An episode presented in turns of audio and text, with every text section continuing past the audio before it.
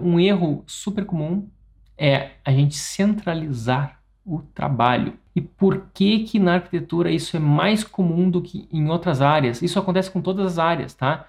Na oficina mecânica acontece, oferece, pode acontecer num, num, num consultório, pode acontecer num, no escritório de advocacia, qualquer, qualquer outra área, tá? Na engenharia. Mas na arquitetura isso acontece mais porque o arquiteto tem é muito forte a relação, a questão criativa. E essa questão criativa, ela faz com que a gente queira que fique exatamente nosso estilo. A gente quer expressar nossa arte através dos projetos.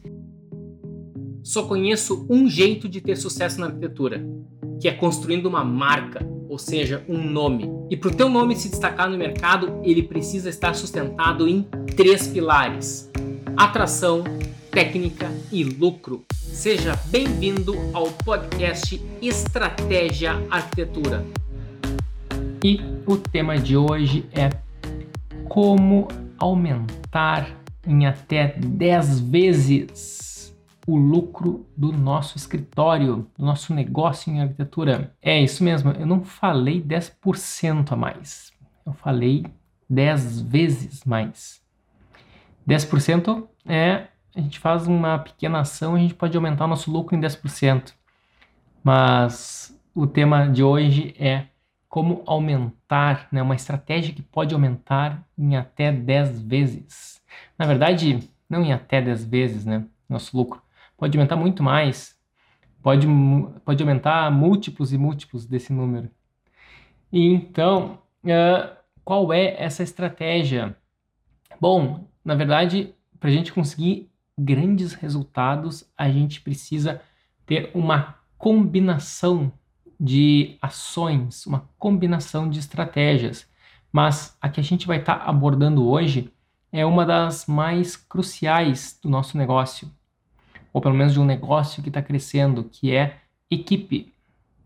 Então, como é que a gente vai estar tá lidando com a nossa equipe num escritório de arquitetura. Quantas vezes a gente já se deparou na, no nosso negócio e a gente desenhando, uh, atendendo o cliente, atendendo o telefone, fazendo ajustes de o projeto está tá sendo finalizado, está sendo entregue e alguém ou o cliente pede um pequeno ajuste e a gente está fazendo esse pequeno ajuste uh, a gente está, digamos, uh, cumprindo uma série de processos que poderia ser facilmente delegado e a gente entende que o nosso tempo é limitado.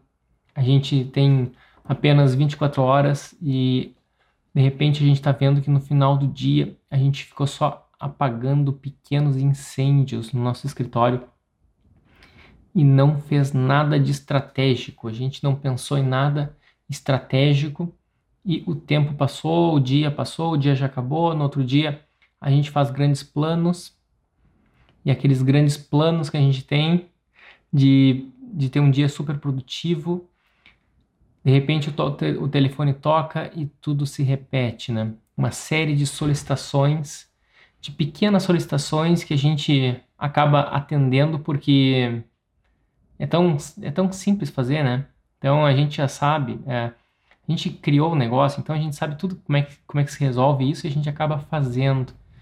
Só que ao repetir essas pequenas tarefas, a gente consome todo o nosso tempo. E a gente, quando a gente consome nosso tempo com tarefas processuais desse tipo, a gente não, não cresce. A gente precisa ter tarefas, a gente precisa ocupar nosso tempo com tarefas mais estratégicas, com ações estratégicas, com planejamento. E mas o coração do, do negócio é a entrega dos projetos.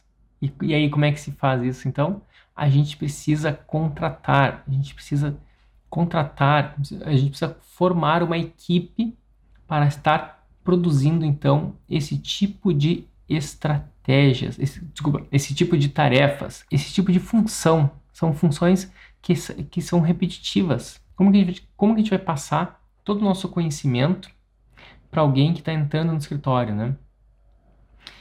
Uh, a gente vai ter que treinar essas pessoas. E quando a gente quando a gente treina essas pessoas, quando a gente passa tanto a nossa cultura, o que a gente acredita, nossos valores, quanto também o nosso nosso modo de trabalhar, a gente passa os nossos templates, uh, digamos, não somente o template, o arquivo físico, mas o nosso, nosso template de tempo, de, de nosso costume de como o trabalho seja feito. Uh, e isso aí a, gente está a gente tá a gente está digamos escalando então quando eu contrato alguém para trabalhar comigo eu, é como se eu estivesse criando partes de Leonardos né então Uh, então é como se eu estivesse me multiplicando. E esse é o esse é o, é o, grande pulo do gato, né? Digamos, é o, a grande vantagem competitiva que a gente tem. Só que a gente, quem já contratou alguém, sabe que essa não é uma tarefa simples. A contratar é a parte mais fácil, mas fazer com que a coisa aconteça, essa, esse que é o grande desafio, né? quando a gente está formando uma equipe. E aí, então, geralmente, quando alguém chega para trabalhar conosco, essa pessoa não teve a nossa vivência, por sua vez, mas ela não, ela não vai fazer as coisas da maneira que tu faria.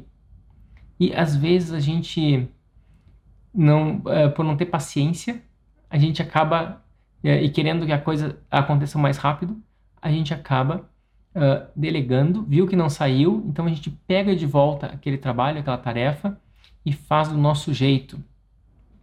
Ou então fica uh, ou então fica em cima da pessoa e a cada pequeno passo que ela dá, a gente fica em cima e já dá aquela, aquela desviada, né? digamos, dá aquela correção de percurso. O que, que significa isso? Isso significa que a gente está fazendo um microgerenciamento a gente não está delegando de verdade, a gente está microgerenciando. E o microgerenciamento é uma coisa horrível para ti, que tu não tu vai te tomar muito tempo, tu não vai ter tempo para pensar nas questões estratégicas do teu negócio, do teu escritório, e também é horrível para quem está sendo gerenciado. Imagina a cada pequeno passo, é aquela clássica alguém fica no teu ombro aqui, né, olhando o que tu tá fazendo, né? E daí cada coisinha que tu faz, né? Fica o carinho ali mais pro lado, mais para cá, ou ou por que tu fez assim? Por que não faz isso do jeito aqui, né? Que é o isso é o que eu mais fazia. Eu fazia muito disso, né? Eu eu tinha o meu jeito de fazer as coisas e eu queria que quem eu contratasse fizesse exatamente do meu jeito. Eu cheguei a ponto até de de educar os, os, meus antigos estagiários há muito tempo atrás, tá? Faz muitos anos que eu não faço isso. Mas bem no início do meu escritório, eu chegava a educar os meus estagiários a usarem os mesmos atalhos do CAD que eu, né? Que era, se eu, se eu por algum motivo quisesse usar aquele computador, já estava com os meus atalhos configurados do CAD. Então, até mesmo a maneira com que estava o AutoCAD e tal, na época, era tanto assim que e praticamente, diria que naquela época, eu sim, eu finalizava todos os desenhos. Todo mundo que eu contratava, basicamente só iniciava os trabalhos para mim e eu finalizava todos. Daí alguém pode estar tá pensando, Leonardo, mas isso é legal, isso é bom, isso vai, isso vai fazer com que uh, todo trabalho que saia do escritório tenha o teu padrão de qualidade. E eu vou dizer, não, isso é ruim, isso é horrível. Se eu faço isso, a empresa não cresce. Por quê? Porque o Leonardo é um só. E a equipe tu pode escalar conforme tu vende mais, né? Tu tem dinheiro em caixa, tu pode estar tá escalando a equipe. Então, quando tu monta uma equipe, o teu negócio pode se tornar escalável. Pensa na Amazon. A Amazon, desde que ela começou, ela não, não se tornou 10 vezes maior ela se tornou, sei lá, um, um bilhão de vezes maior, né? E, e como isso, tanto, tanto com tanto contratando uma série de, de equipes né, humanas, humanos quanto uma série de tecnologia, né? Existe uma série de robôs que trabalham. Mas no caso aqui a gente está falando a princípio de humanos, né? Então, quando fala de robôs, a gente pode estar tá falando sobre tecnologia, é né? um tema para uma outra live. E falando sobre equipe, se, uh, um erro super comum é a gente centralizar o trabalho. E por que que na arquitetura isso é mais comum do que em outras áreas? Isso acontece com todas as áreas, tá? Na oficina mecânica acontece, oferece, pode acontecer num, num, num consultório, pode acontecer num, uh, num, num escritório de advocacia, qualquer, qualquer outra área, tá? Na engenharia. Mas na arquitetura isso acontece mais porque o arquiteto tem é muito forte a relação, a questão criativa.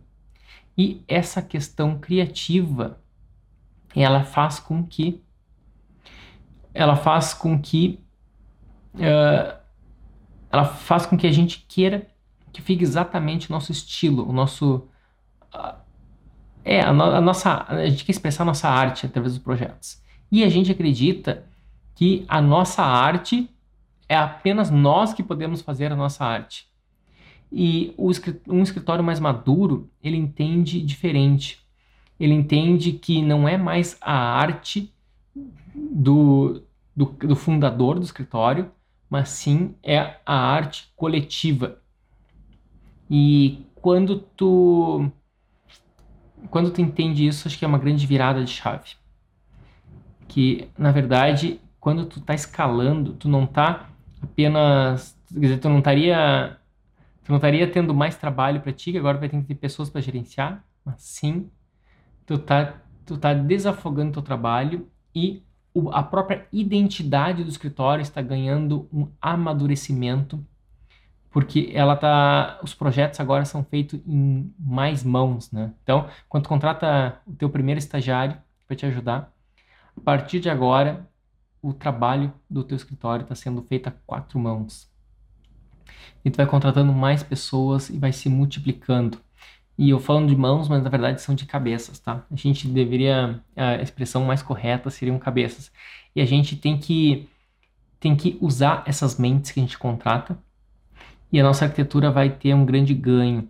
Na Europa é muito comum os escritórios preferirem contratar, eles, eles querem ter um escritório uh, uh, heterogêneo em termos cultural, tá? Então, eles, aqui na Inglaterra, eles não querem ter um escritório 100% inglês, uma equipe 100% inglesa. Eles querem é ter um escritório uh, mix, né, com uma mistura cultural. E eles acreditam que quando há essa mistura cultural, isso se reflete na, na, na qualidade dos projetos e os projetos ficam mais inovadores, é mais fácil de inovar. Quando não há essa mistura, os projetos tendem a ser mais feijão com arroz, né? Tende, mais, tende a ser mais comuns, mais sem graça, menos inovadores. E quem não inova na arquitetura acaba sendo esquecido, acaba, acaba não sendo notado e, por sua vez, acaba sendo esquecido. E se tu é esquecido, ninguém vai te contratar. Se ninguém te contrata, tu tá fora do mercado. E por que que os outros crescem? Né? Porque alguns ficaram fora do mercado, alguns estão sendo esquecidos e quem trabalha isso direitinho ganha os clientes. Então assim tu vai crescendo o teu escritório vai uh, escalando, escalando e tu vai ter o teu lucro 10 vezes maior. E isso é mais simples de acontecer do que parece. Quando eu falo simples, a ideia é simples, tá? Não que seja fácil, é simples. E para isso, tu vai ter que educar a tua equipe. Educar, na verdade, não é a palavra correta, seria treinar. Como é, e o que tu vai ter que treinar? Tu vai ter que construir processos. Tu vai ter que mapear quais são os processos que se repetem no teu negócio e tu vai ensinar a fazer, o jeito do escritório de fazer, de resolver aquele, aquelas questões. E tu vai então treinar essas pessoas. E então quando ela ela está entrando, uh, ela é, digamos, um tem, todo, todo mundo que entra no teu escritório tem que ter, teria que ter um papel de trainee. Trainee é aquele cara que está sendo treinado, ele está absorvendo tanto os processos quanto a cultura do negócio. A cultura é muito importante. No meu caso, na Mader, a gente sempre teve uma cultura muito forte. Isso nunca teve escrito em nenhuma parede, né? Não precisou, está muito presente. A gente tinha uma cultura de buscar projetos inovadores, principalmente no que tange a arquitetura contemporânea brasileira. Então, qualquer projeto novo que saía do ISAI, do Estúdio MK27, do uh, Arthur Casas, Bernardo Jacobs, a gente estava sempre muito atento e a cada projeto novo a gente fazia naturalmente, né? Tanto, tanto toda a equipe, uh, a gente fazia um estudo. Cada projeto novo que era publicado, a gente fazia um estudo, a gente uh, todo mundo se reunia uh, num computador ali de quem descobriu aquele projeto e a gente estava olhando, discutindo e discutindo as, as, as inovações daqueles escritórios, que eles fizeram de diferente naquele projeto, e a gente hum, começa a ter insights e ideias para os próximos. E isso não foi, isso nunca teve, isso nunca foi dado como uma tarefa para ninguém. Simplesmente aconteceu. Eu acho que isso, isso na verdade, foi sempre uma grande paixão minha esse tipo de arquitetura e acho que o fato de, quando o pessoal chegou, eu sempre contratei jovens arquitetos, quando o pessoal chegou no escritório, acho que eles estavam, digamos, com a folha em branco, assim, né? Estavam, estavam ainda, estavam querendo informações para se, para se abastecer. E eu acho que eles viram que tinha sentido ficar ficar estudando as, os, os, os projetos recentes dos grandes nomes da, da arquitetura e a gente também enxergava que ah, depois que fechava aquelas imagens, quando a gente abria o nosso Revit, no caso, né, a gente começava a botar em prática aquilo, né, que a gente estava discutindo. Então a gente tinha oportunidade de botar em prática aquilo. E eu acho que esse ciclo, como, como ele, quando ele começa, consegue ser congruente, quando ele consegue fazer sentido, ele é um grande, uma grande vantagem e eu acho que isso é uma, uma das coisas que, é, que uma empresa pode ter de maior valor, tá? É essa combinação de cultura com processos. O que, que é o processo? Agora eu estou num desafio, um desafio pessoal meu, que é de melhorar os processos dos meus negócios, entendeu? Que é, uh, começando a estudar o Trello, entendeu? O Trello é uma ferramenta que eu sempre resisti a ele, mas principalmente agora que eu estou trabalhando muito remotamente, uh, me parece ser a melhor, a, melhor ferramenta, tá? Daí eu estou estudando isso, que é justamente para aperfeiçoar os meus processos. Uh, na verdade, quanto mais eu estudo sobre isso, mais eu vejo que a ferramenta em si não importa. Entendeu? O que importa mesmo é a ferramenta é só um meio, né? Eu poderia estar tá fazendo isso por telefone, poderia estar tá fazendo isso por e-mail, estar tá fazendo isso por WhatsApp, por Telegram, eu poderia estar tá fazendo isso por vários canais. Vamos, vamos falar um pouco de processos para equipe. Primeiro eu utilizava Primeiro eu primeiro mesmo não tinha nenhum processo. Eu simplesmente contratava alguém, alguém sentava do meu lado e eu nem sabia o que, que essa pessoa ia fazer. Ela simplesmente contratava, dava algum projeto a andamento para a pessoa desenhar, tipo, agora faz esse corte. Eu não, eu não queria fazer tal coisa, deu, ah, deixa, deixa, vou dar esse material para ela fazer, essa pessoa fazer. Dava um corte para a pessoa fazer, daí volta e meia eu dava uma olhadinha como estava sendo feito e daí eu dava então alguma orientação, mas isso não era de maneira nenhuma documentado. Depois, com o tempo, isso bem.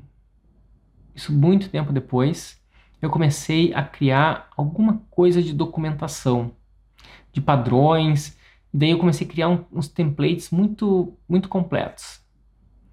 E daí, cada pessoa que chegava no escritório, eu apresentava como era usado aquele template.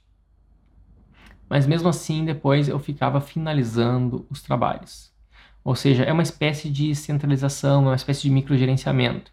E o meu escritório, então, ele chegava num teto de crescimento. O meu escritório crescia, ele tinha aquele número de pessoas trabalhando comigo e, e aquele número de projetos que eu estava atendendo, e depois disso ele não crescia mais. Então, eu vi que eu estava eu tava começando a fazer a coisa certa, mas eu não fiz tudo certo, entendeu? Então, eu, eu ainda continuava digamos, eu, eu delegava parte, eu delegava o início, mas não delegava a finalização.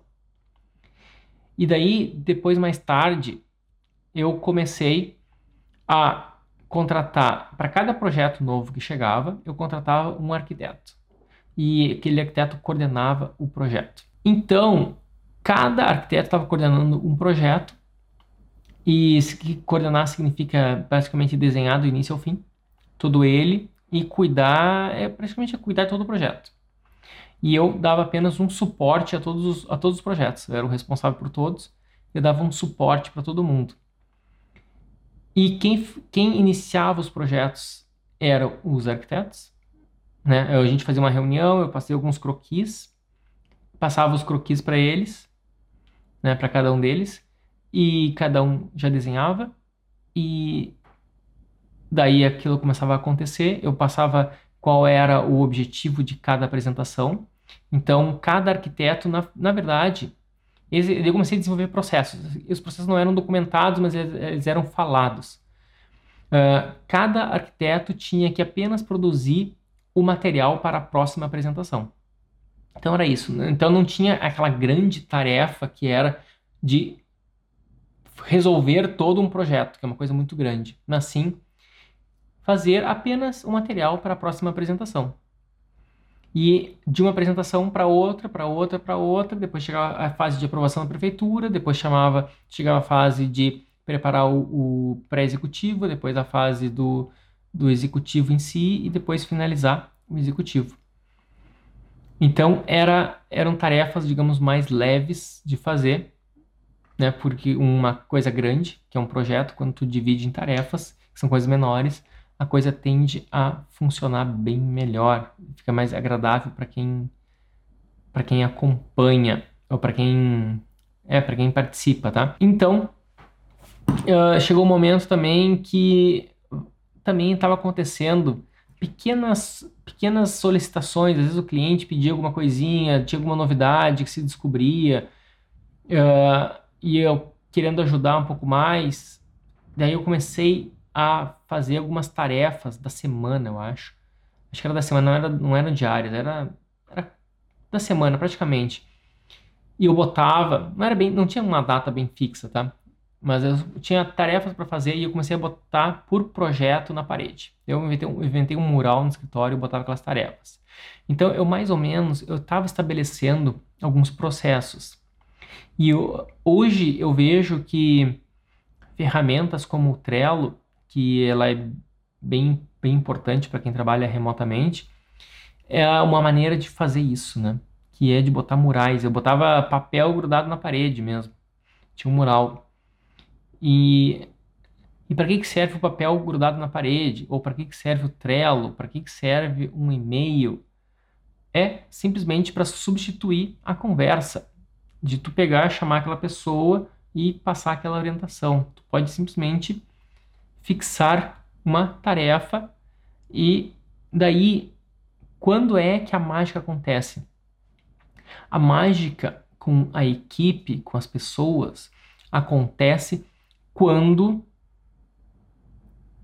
quando tu dá autonomia para para as pessoas. Então, tu vai conseguir tu vai ter que identificar quem é que vai conseguir ter autonomia geralmente alguém que está um pouco mais tempo contigo.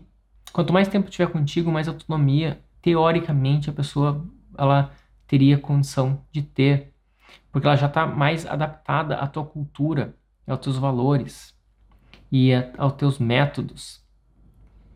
Então tu consegue deixar que a pessoa ande mais sozinha. Enquanto, e se a pessoa anda com autonomia, é tu não precisa microgerenciar, tu não precisa praticamente, tu, tu minimamente vai evitar, vai precisar controlar. Tu vai apenas combinar de vez em quando alguma algum encontro, alguma reunião que é só de alinhamento. E tu vai estar sempre disponível para essa pessoa para quando ela precisar do teu apoio. Aí sim a mágica acontece. E aí tu pode estar vendendo mais e escalando o teu negócio. E como tu tá com muito mais tempo livre, tu vai conseguir aumentar e muito o lucro do teu escritório. E quem é que não quer aumentar o lucro, né? Todo mundo quer aumentar o lucro. Aumentar o lucro é é o sentido de uma empresa. A empresa precisa visar o lucro. A empresa que não visa o lucro, ela naturalmente vai ser extinta, é uma ONG, né? Uma organização sem fins lucrativos. Então não é empresa, tá? Então empresa seria uma organização com fins lucrativos. Tu vai vender projetos, tu tem que ter fins lucrativos. Tu vai contratar alguém é com fins lucrativos.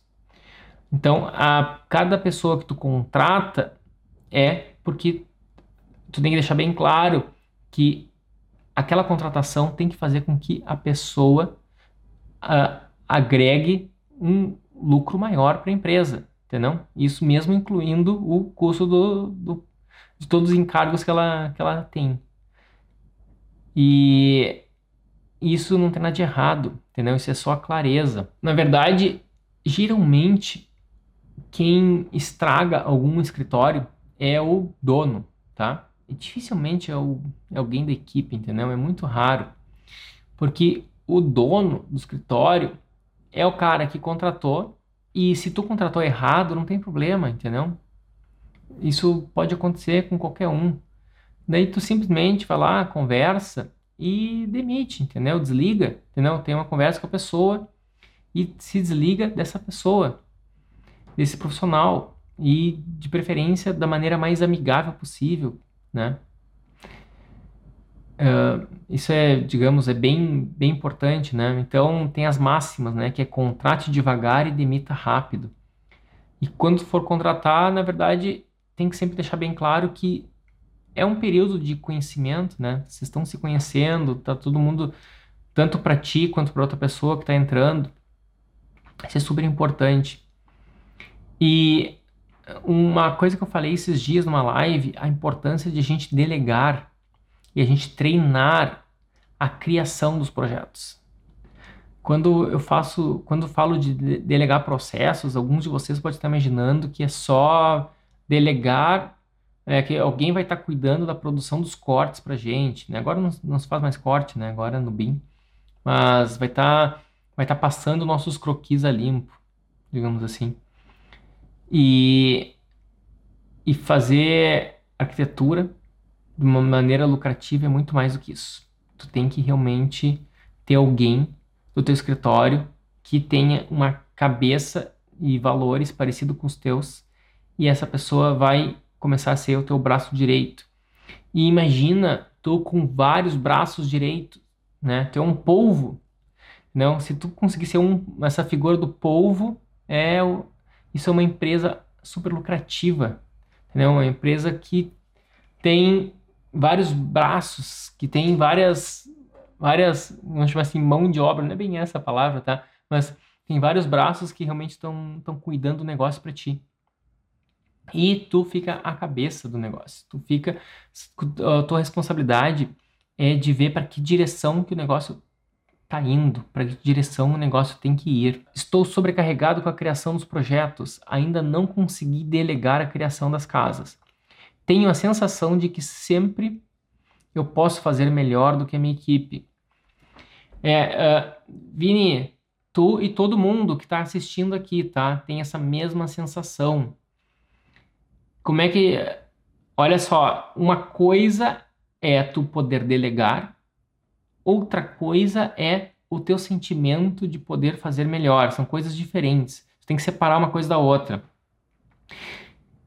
tu tem que primeiro lugar, tu tem que tu tem que realmente delegar, tá? Ao delegar, tu vai descobrir que tem coisas que essas que, que a tua equipe faz que é melhor que tu, que tu ainda não enxergou isso, pelo visto. Tu ainda não conseguiu enxergar que tem coisas que eles fazem que eles fazem melhor do que tu mesmo. E tem coisas que tu realmente faz melhor que eles. Geralmente as coisas que tu faz melhor, elas são são mais estratégicas, tá? Da, de projeto. E isso tu vai ter que começar a educar eles. Geralmente, eles estão. Eu imagino que tu deve estar tá passando por uma, uma fase que eu também já passei. Que ao invés de tu explicar o que, que tu queria ser feito, depois tu só pede para eles entregarem, ah, salva o arquivo e depois me avisa onde está. Aí tu vai lá, pega o arquivo, no teu computador mesmo, tu abre, edita ele, finaliza e, e entrega para o cliente, entrega para quem tu quer que seja entregue. E depois daquilo, né, vem um novo trabalho e tu passa para o mesmo carinha lá que está trabalhando contigo e ele e esse ciclo se repete. E se tu não mudar, Vini, tu vai ficar vovô fazendo a mesma coisa. Entendeu? E não vai conseguir escalar. Então, como é que se resolve isso? Tu vai ter que quando quando tu quiser mudar aquele arquivo ou aquele projeto, tu vai chamar essa pessoa que está cuidando dele e tu vai mostrar, olha, isso aqui tu vai fazer uma aula para ele, como se fosse uma aula. É um o nome disso é treinamento, tá? Ó, isso aqui tá tendo esse, esse e esse problema desse jeito. O jeito que a gente resolve aqui no escritório é assim, assim, assim, assim. Daí, uma coisa que tu pode fazer é começar a documentar isso. Eu nunca, eu nunca cheguei a fazer isso tão, tão detalhado, tá? Eu, eu deveria, mas nunca fiz tão detalhado. Que é, tu vai documentar isso. Tu vai criar um arquivo no Google Docs, alguma coisa assim. Eu já fiz com algumas coisas, mas não, não com cada processo. Mas seria ideal. Quanto mais, quanto mais repetitivo for aquele processo, mais importante é a documentação. Tu vai dizer, ó, quando acontece isso, fazer assim, né? Quando, quando acontece aquilo, fazer fazer assado. Quando fazer aquilo, fazer tal coisa. Então tu sempre faz, uh, tu vai documentar isso. Por quê? Porque em algum momento esse teu colaborador ele pode sair do teu escritório. E daí tu vai ter que contratar uma nova pessoa e essa nova pessoa vai provavelmente ter a mesma questão, a mesma dificuldade. E daí tu simplesmente vai passar aquele manual pro cara, tá? Então, é muito comum grandes empresas terem um manual do colaborador, que são diretrizes gerais. Sei lá, que nem eu tinha lá. A última que saiu do escritório tem que baixar a persiana, tem que certificar que todos sei lá, que a luz está tá desligada, coisa assim, entendeu? Uh, tem os valores do escritório e tal, tem um... Isso é um manual do colaborador, um manual geral, mas tu pode fazer o manual do coordenador de projeto. Aliado a isso, pode ser que tu também esteja contratando um cara muito cru, muito jovem, muito inexperiente e tu tá dando uma tarefa de ele cuidar de uma casa inteira para ti. Nesse caso, que não tem nada de errado com isso, tá? Todo, é bom também contratar uh, pessoas que, digamos, não são tão caras. Só que ao, ao fazer esse tipo de contratação, isso significa que tu vai ter que treinar eles, entendeu? Tu vai ter que treinar mais, tá? É um tempo maior para treinar. E tem um lado bom disso. Quanto mais jovem for o, o arquiteto, o arquiteta que tu está contratando, jovem, assim, não, não necessariamente de idade, tá? Mas de experiência realmente. Mais fácil é de tu passar a tua cultura. E ao contrário, eu já contratei uma vez, foi poucas vezes, tá? Que eu contratei arquitetos bem mais experientes. E eu vou te dizer que no meu caso, exatamente, como eu tinha uma cultura bem forte, eu tinha processos bem fortes como eu queria, que era muito baseado no escritório italiano que eu trabalhei, que para mim foi uma grande, até hoje é uma grande inspiração de, de escritório ele. Uh, eu, eu, quando tinha alguém com muita experiência, já tinha trabalhado muitos anos em outros escritórios, essas pessoas nunca duravam muito no meu escritório. porque eles já estavam muito enraizado aquelas, aquela, aqueles outros processos, aqueles, aquela outra cultura dos escritórios anteriores. Então, aquelas pessoas nunca duravam muito tempo comigo e, além de e, e, além de querer salários, né, naturalmente exigirem um salário mais caro, né? Eles são um salário mais alto. Então, para mim acabava não valendo a pena. E eu sempre me dei muito bem com recém-formados. O cara era recém-formado e ele tinha então todo o tempo livre, não tinha mais a faculdade para concorrer com a atenção dele. E eles, o recém-formado então não era tão caro assim, né? Mas ele estava com muita vontade de aprender, muita vontade de trabalhar, muita vontade de botar a mão na massa. Então o cara acabou de passar por um TFG, ele acabou de, né, de dar duro na, naquele TFG dele. E então eu ele entrava, trabalha, começava a trabalhar comigo e do meu lado ali eu ia passando toda a cultura do meu do, dos projetos, né, do que eu, do que eu valorizo nos projetos para eles. E tem muito aspecto técnico nisso, né? Muito aspecto técnico também. E essa técnica por incrível que pareça, é a parte mais fácil de ensinar. Então, Vini, ainda respondendo a tua pergunta, eu não sei se tu tá a tua maior dificuldade está em aspectos mais estratégicos do projeto ou aspectos mais técnicos. Os mais técnicos são os mais fáceis de ensinar. Tu consegue documentar isso. Cada pergunta é uma coisa chamada tipo FAQ, né? FAQ são as perguntas mais frequentes. Imagina, uh, então o que, que é o fato? As empresas se deram conta que estava todo mundo ligando perguntando a mesma coisa. Daí chegaram no momento, tá, vamos fazer um, um FAQ, que é uma página onde todo mundo tem acesso bem fácil e rápido àquelas, àquelas respostas. Então vamos botar aquilo bem na hora, antes, de, antes da pessoa tentar ligar, vamos botar aquele, aquele FAQ na frente dela, ela vai dar uma lida naquilo e muitas das ligações vão ser uh, vão ser não, vão, não serão mais necessárias. E tu pode fazer a mesma coisa. Tu vai começar a criar um documento e antes de alguém falar contigo, tu vai treinar a equipe a todo mundo dar uma olhada naquele documento, ver se a resposta não está lá. Né? Tem algumas tem alguns escritórios que tem umas, sei lá, não, ninguém veste uma camiseta a ponto de dizer isso, mas vai ter uma plaquinha na parede assim, né? antes de interromper o colega, vê, uh, tenta achar no Google, entendeu? Porque às vezes o cara quer uma, uma pergunta ali que tu acha bem fácil no Google, né? Em vez de interromper o trabalho do colega, tá? Mas é, é mais ou menos esse espírito da coisa. Uh, antes de te interromper, tu vai fazer um documento. Uh, o cara vai ter, vai ter acesso ao documento que ele vai estar tá,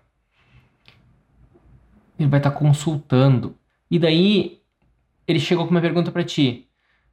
Uh, Opa, com licença, doutor Vinícius, eu só queria saber aqui, né, seu Vinícius, eu só queria saber como é que eu faço a, a espessura do piso e a espessura da laje e, o, e, o, e quanto eu deixo de espaço entre o forro e a laje.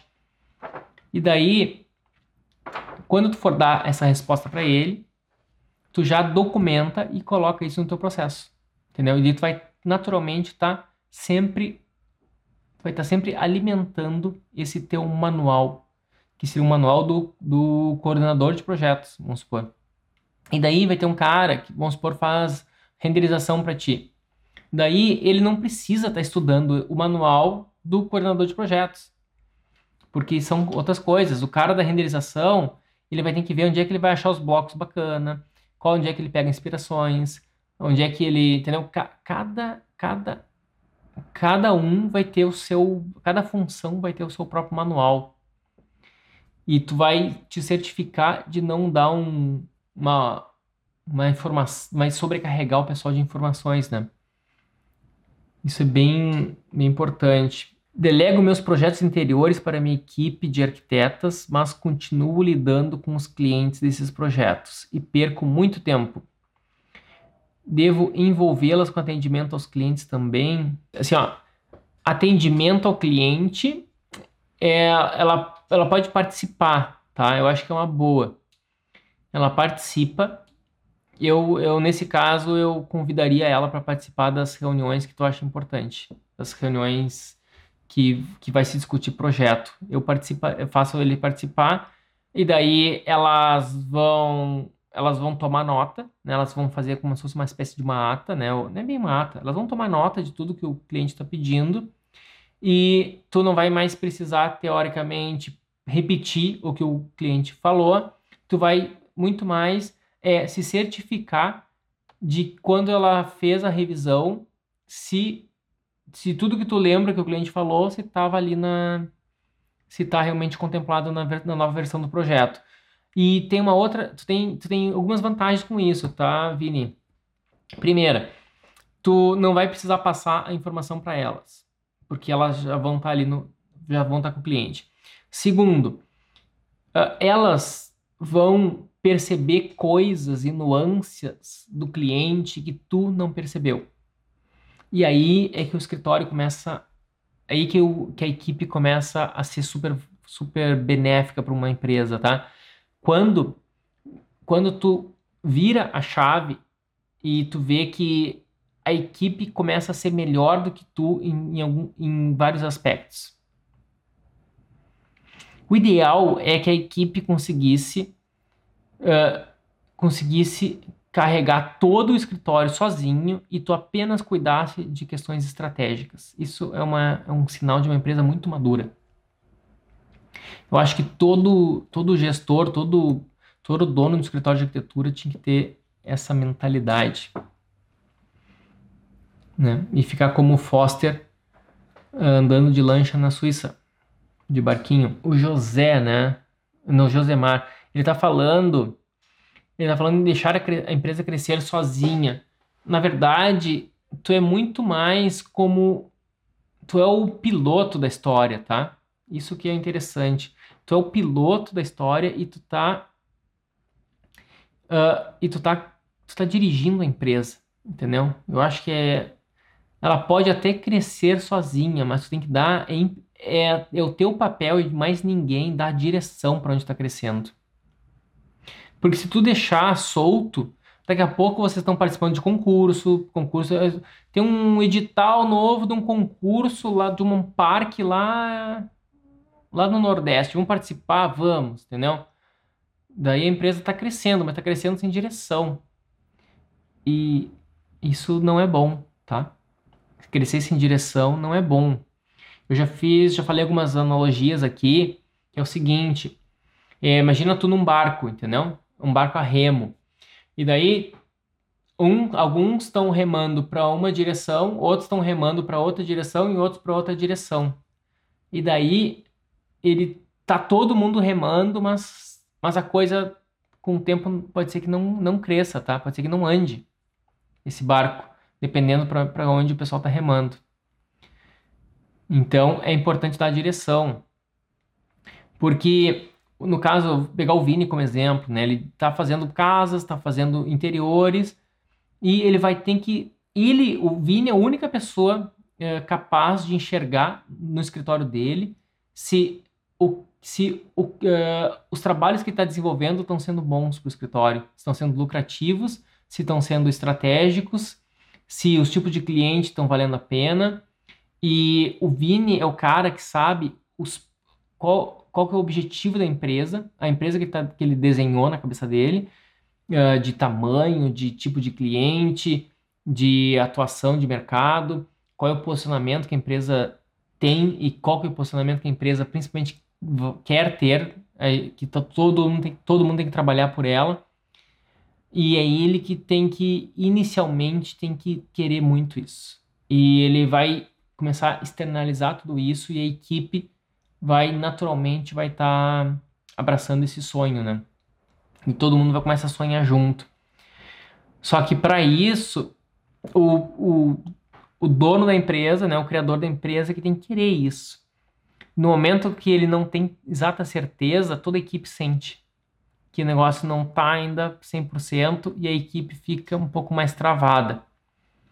Agora, quando o, quando o CEO da empresa, o fundador da empresa, está super engajado com isso, aí e ele e tem e a empresa tem uma cultura forte, uma cultura de união, aí sim, aí a empresa deslancha, tá? Deslancha e vai para cima, né? Digamos, ela cresce bastante. Tá, galera? esse é o conteúdo dessa live. Então, a estratégia que pode aumentar em 10 vezes o lucro do seu negócio, ela, ela passa obrigatoriamente por uma construção de uma equipe e a equipe tem que ser treinada por ti. Essa equipe tem que, tem que ter absorvido a tua cultura, a cultura do teu negócio. Essa equipe, ela, ela precisa estar tá desejando a mesma coisa que, que tu, se tu, é o, se tu é o criador do teu negócio, entendeu? E vamos supor que alguém está assistindo a live aqui, Leonardo, eu não tenho meu escritório, eu sou, eu trabalho para um outro escritório. O que, que eu faço? Essa live, para que, que me serve? Essa live é o seguinte: se tu também começa a pensar como um CEO, se tu também começa a pensar como um gestor, tu pode, uh, tu pode ajudar o chefe do teu escritório, se é o que tu deseja, a crescer também e, e tu pode deixar bem claro para ele que tu quer se tornar sócio do escritório ou sócia do escritório. E conforme tu vai fazendo isso de uma maneira uh, in, uh, uh, frequente, intensa, constante, aí sim tu vai até conseguir, entendeu? Porque porque se, se ter sócio ou não não é um, alguma coisa que as pessoas não têm resistência a ter sócio, tá? O, a questão é se o cara, se o dono do escritório enxergar que tu vai agregar muito para o negócio, ele vai te botar como sócio. Tem que ver se tu quer isso, né? O que tu prefere? Tu prefere abrir um escritório teu ou tu prefere se, se tornar sócio do escritório? E e tem que essa questão de sociedade é até um tema para uma outra live, tá? Então eu já tive um sócio no passado, depois eu fiquei sozinho no escritório. Mas eu vejo o seguinte que empresas que têm sócios também crescem bastante. Empresas que não têm sócio têm uma característica diferente, né? Tu pode tu pode ter um tu pode depois pegar um super funcionário teu e, e colocar como sócio. E tem que ver também se se essa pessoa está querendo aquela sociedade a longo prazo, tá? Isso é bem importante. Sociedade é um casamento. Não tem muito como não ser. E não precisa necessariamente ser 50% 50%, né? O fundador do escritório pode ter um, um percentual bem maior e o novo colaborador que se tornou sócio, que seria o, o cara que carrega piano da empresa, pode ter uma parcela menor, tá? Mas isso a gente pode estar conversando numa outra live, porque às vezes o tempo muda e esse esse teu colaborador pode ter novas ideias e, e ele não tem a mente de sócio, né? Às vezes ele ele foi nomeado a sócio, só que ele continua com a mente de colaborador. E aí o problema acontece.